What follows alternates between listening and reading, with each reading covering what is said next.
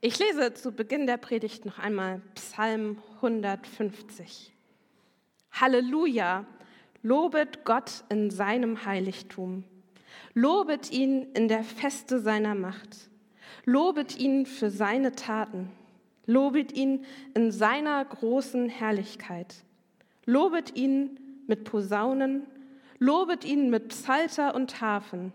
Lobet ihn mit Pauken und Reigen Lobet ihn mit Saiten und Pfeifen. Lobet ihn mit hellen Zimbeln. Lobet ihn mit klingenden Zimbeln. Alles, was Odem hat, lobe den Herrn.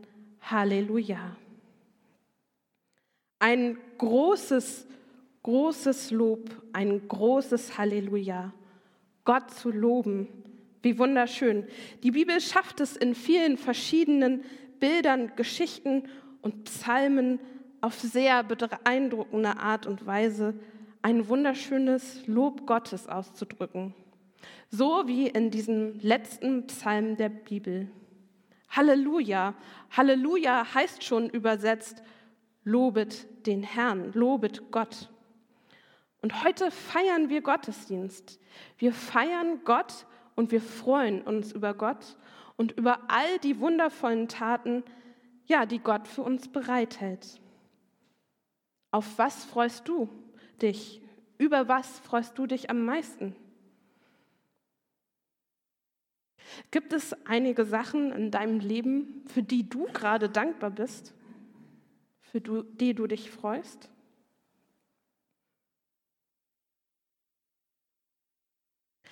Dieser Psalm drückt ein großes Loblied aus.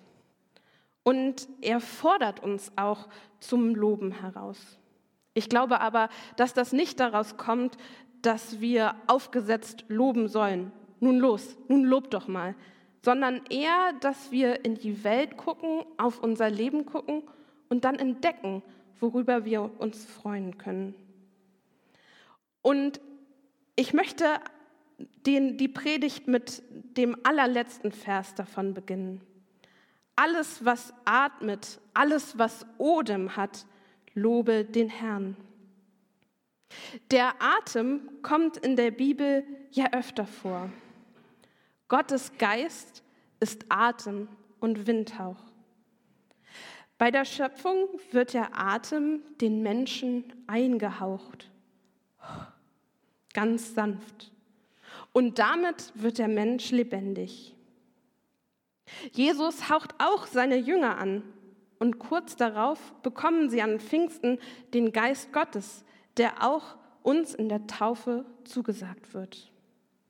Gottes Atem, der Lebensatem.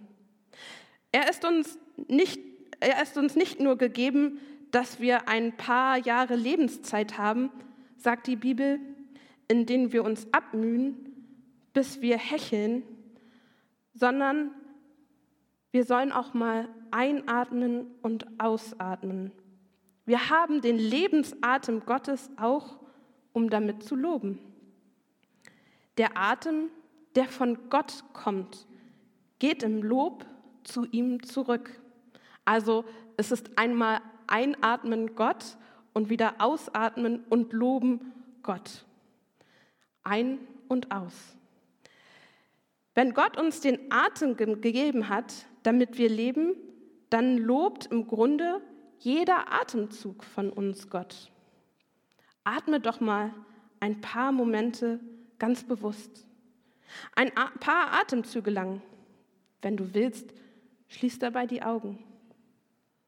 Du musst dabei nicht besonders tief atmen, sondern einfach ganz normal, so wie du immer atmest.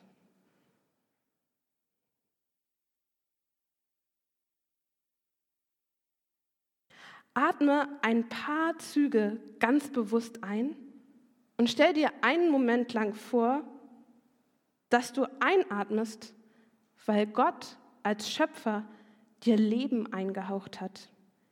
Jedes Atemholen ist Luft, die von Gott geschenkt ist.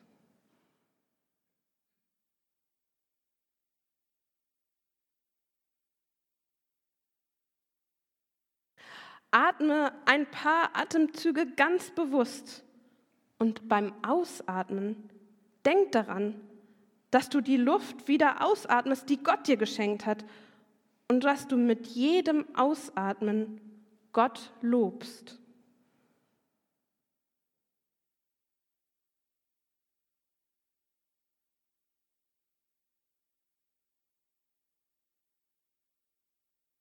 Das ist der Lob Gottes. Einfach atmen. Alles, was Atem hat, alles, was Odem hat, soll Gott loben. Nicht nur allein die fröhlich gesungenen Lieder sind Gottes Lob, sondern jeder Atemzug. Wenn ein Geschöpf das tut, wozu es geschaffen ist, dann lobt es dadurch immer auch den, der es geschaffen hat. Das ist ähnlich wie ein Musikstück, wenn es besonders schön gestaltet ist und es Menschen berührt. Und dann kommt es bei den Menschen wirklich an und berührt die Herzen, bewegt uns im Inneren. Dann ist dieses Musikstück genau dafür da und erfüllt den Sinn, den es haben soll. Es löst das aus, was es tun soll. Es entfaltet seine Wirkung. Es soll Menschen berühren und wenn es das tut, wenn das tatsächlich gelingt, dann ist das ein Lob für den Komponisten. Und so stelle ich mir das bei Gott auch vor. Einfach dadurch, dass wir sind, dadurch, dass wir durch unser Leben gehen, loben wir schon Gott. Wir müssen also nicht wunderschön singen können, wir können auch einfach sein. Ein zweites. Wie sollen wir denn eigentlich den Herrn loben? Wie sollen wir ihn loben? Durch was hindurch? Wenn wir den Psalm lesen, fällt uns schnell auf, dass da ganz viele unterschiedliche Instrumente genannt werden. Und ein paar davon hatten wir schon vorhin im Kinderteil. Zum Beispiel die Zimbel. Wir haben sie nicht erkannt. Also ich habe sie jedenfalls nicht erkannt und die Kinder haben sie auch nicht erkannt. Ähm, und einige der Instrumente kennen wir gar nicht mehr. Und trotzdem sind da eine ganze Menge, eine ganze Brandbreite an Instrumenten genannt. Und sie haben alle unterschiedliche Funktionen. Da ist zum Beispiel das Schofar, das Widderhorn und dann auch die Posaunen.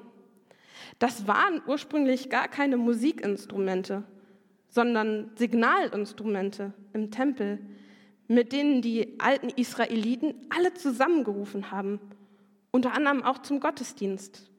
Also sie haben laut in das Horn geblasen, so laut wie es ging, und Bescheid gesagt, jetzt beginnt der Gottesdienst. Nun lasst uns alle zusammenkommen. Es war eine Werbung, eine Einladung und garantiert lauter als so manche Gottesdienste, die wir hier feiern. Gleichzeitig hatte das Schofar aber auch eine andere Funktion. Es war ein Signal, das deutlich macht, jetzt kommt jemand, jetzt kommt der König. Und so hat es auch hier diese Funktion. Es erinnert daran, Gott ist da, Gott regiert. Gott kommt zu uns. Dann waren da noch andere Instrumente. Hafen zum Beispiel sahen damals etwas anders aus als bei uns heute, aber es waren so Zupfinstrumente und Vorläufer von Lauten und Gitarren. Und schon mal damals dienten sie dazu, den Gesang zu begleiten, damit man besser mitsingen kann.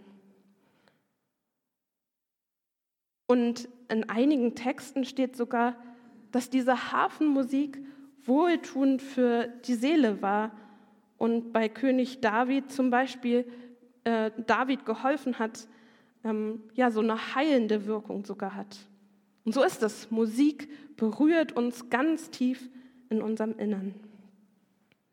Danach weitet sich das Bild in dem Psalm auf eine tanzende große Menge hinaus. Wenn wir heute Gottesdienst feiern, dann ist es meistens so, dass wir uns beim Singen, sagen wir mal, nicht so viel bewegen.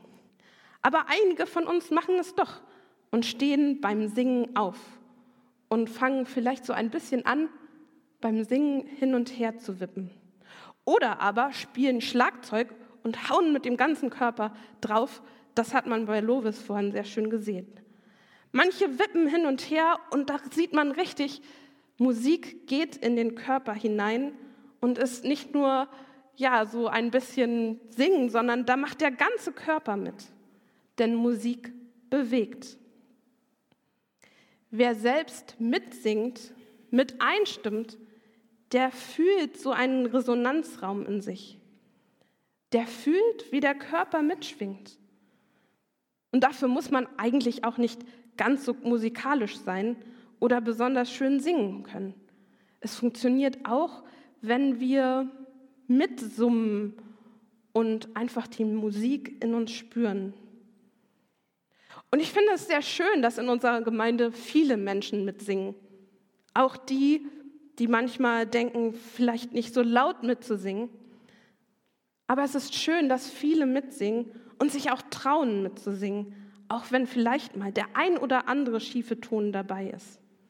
Denn ich glaube, das ist wichtig, in diesen Lob mit einzustimmen, in diesen Lobpreis Gottes. Dann nämlich wird aus dem alltäglichen, normalen Atem nochmal so ein fokussierter Lob, der das nochmal richtig auf den Punkt bringt, wie fröhlich wir sind, weil Gott für uns da ist.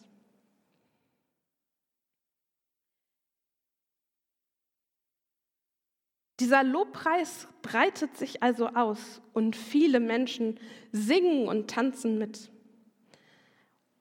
Dabei geben Trommeln den Rhythmus an, damit die Gruppentänze und Festfeiern gelingen.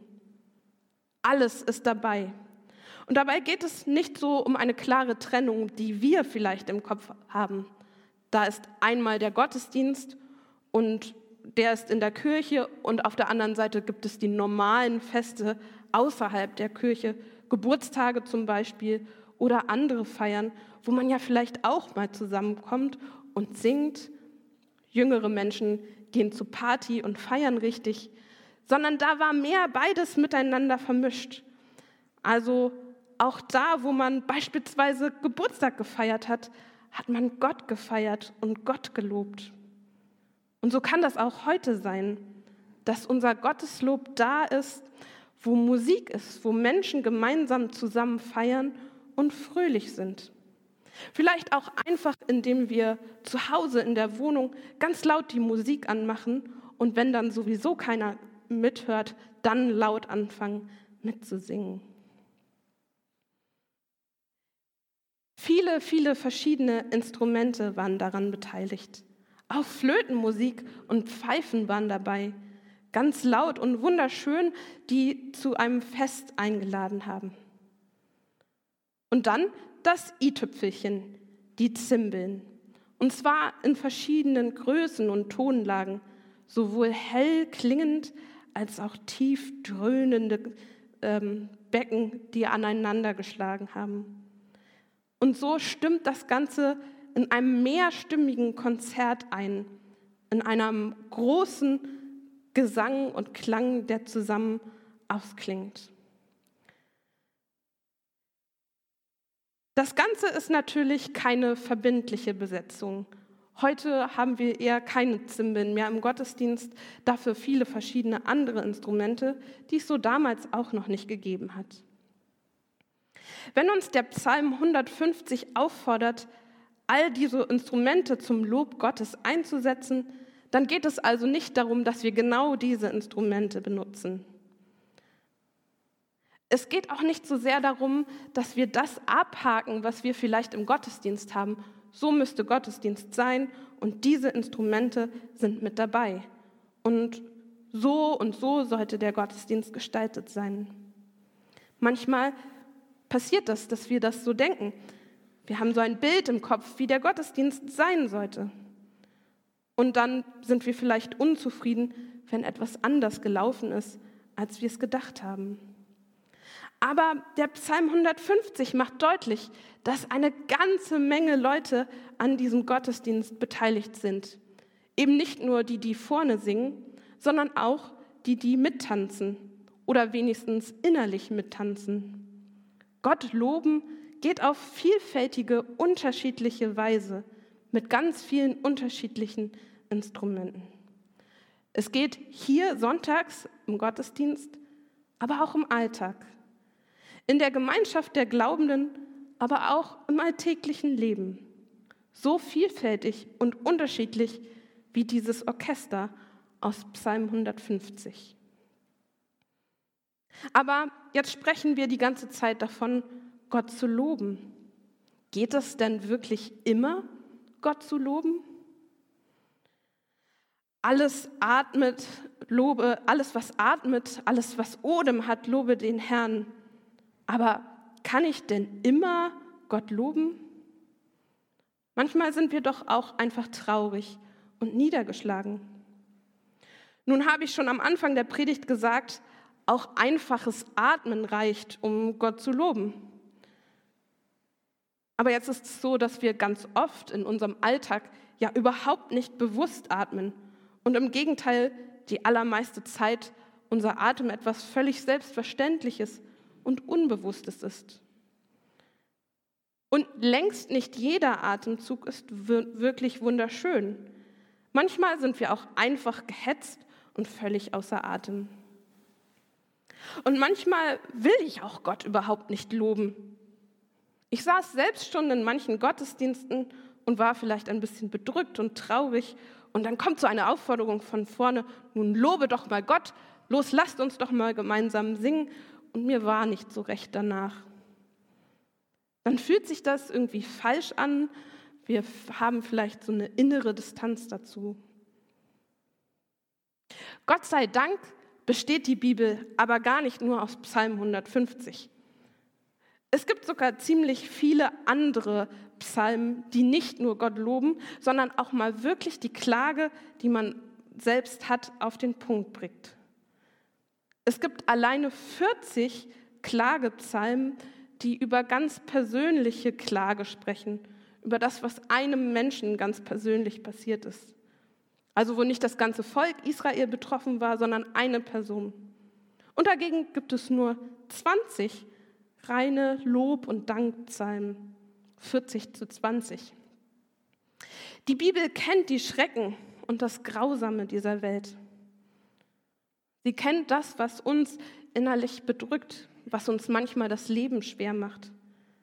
Das, uns, was uns herausfordert das, wo wir auch Angst haben vor der Zukunft, Angst vor Krankheit. Die Bibel kennt Hunger und Not. Und das kommt in den Psalmen wirklich nicht zu kurz. Also ist meine Antwort nein, man kann nicht immer Gott loben. Es geht einfach nicht. Wer gerade traurig und wütend ist, für den ist vielleicht diese Predigt nichts und für den ist auch dieser Psalm manchmal nicht da oder gerade in dem Moment nicht geeignet. Es gibt aber auch noch eine zweite Antwort. Und die hängt damit zusammen, dass der Psalm 150 der letzte Psalm des Buches der Psalmen ist. Und damit, dass das Buch der Psalmen auf Hebräisch Sofer Tahelim heißt. Und das heißt so viel wie Buch der Lobgesänge. Und das, obwohl es so viele Klagepsalmen gibt. Obwohl es mehr Klagepsalmen in der Bibel als Lobpsalmen gibt. Und trotzdem heißt dieses Buch Buch der Loblieder. Der 150. Psalm bringt es auf den Punkt. Er ist der letzte Psalm und macht so einen Abschluss, rundet das Ganze nochmal ab. Dieser Psalm ist ein ganz großes Trotzdem. Trotzdem es so viele Gründe gibt zum Klagen, zum Bitten, zum Traurigsein, trotzdem steht am Ende des Buches ein Lob, ein Loblied auf Gott. Trotzdem bleibt am Ende das Lob. Ich würde sogar so weit zu gehen und zu sagen, ja, die Klage wird damit zum Gotteslob. Denn wer klagt, der vertraut sich mit seinen Sorgen Gott an. Wir vertrauen darauf, mit jedem Atemzug, jedem Einatmen ist das Luft, die wir von Gott geschenkt bekommen. Und jedes Ausatmen ist immer noch in Gottes Sein mit enthalten. Wir atmen Gott ein und aus. Gott ist um uns herum. Mit all unseren Sorgen ist er bei uns und will uns Geborgenheit geben. Das heißt trotzdem, wenn gerade Klage da ist, dass man natürlich nicht loben kann, sondern vielleicht der Lob ein bisschen später kommt. Aber trotzdem dürfen wir uns auch im Klagen gewiss sein, dass Gott da ist und dass er bei uns sein möchte. Gott helfe uns dabei. Gott helfe uns zu loben, zu klagen und uns in ihm geborgen zu fühlen bei jedem Atemzug. Amen.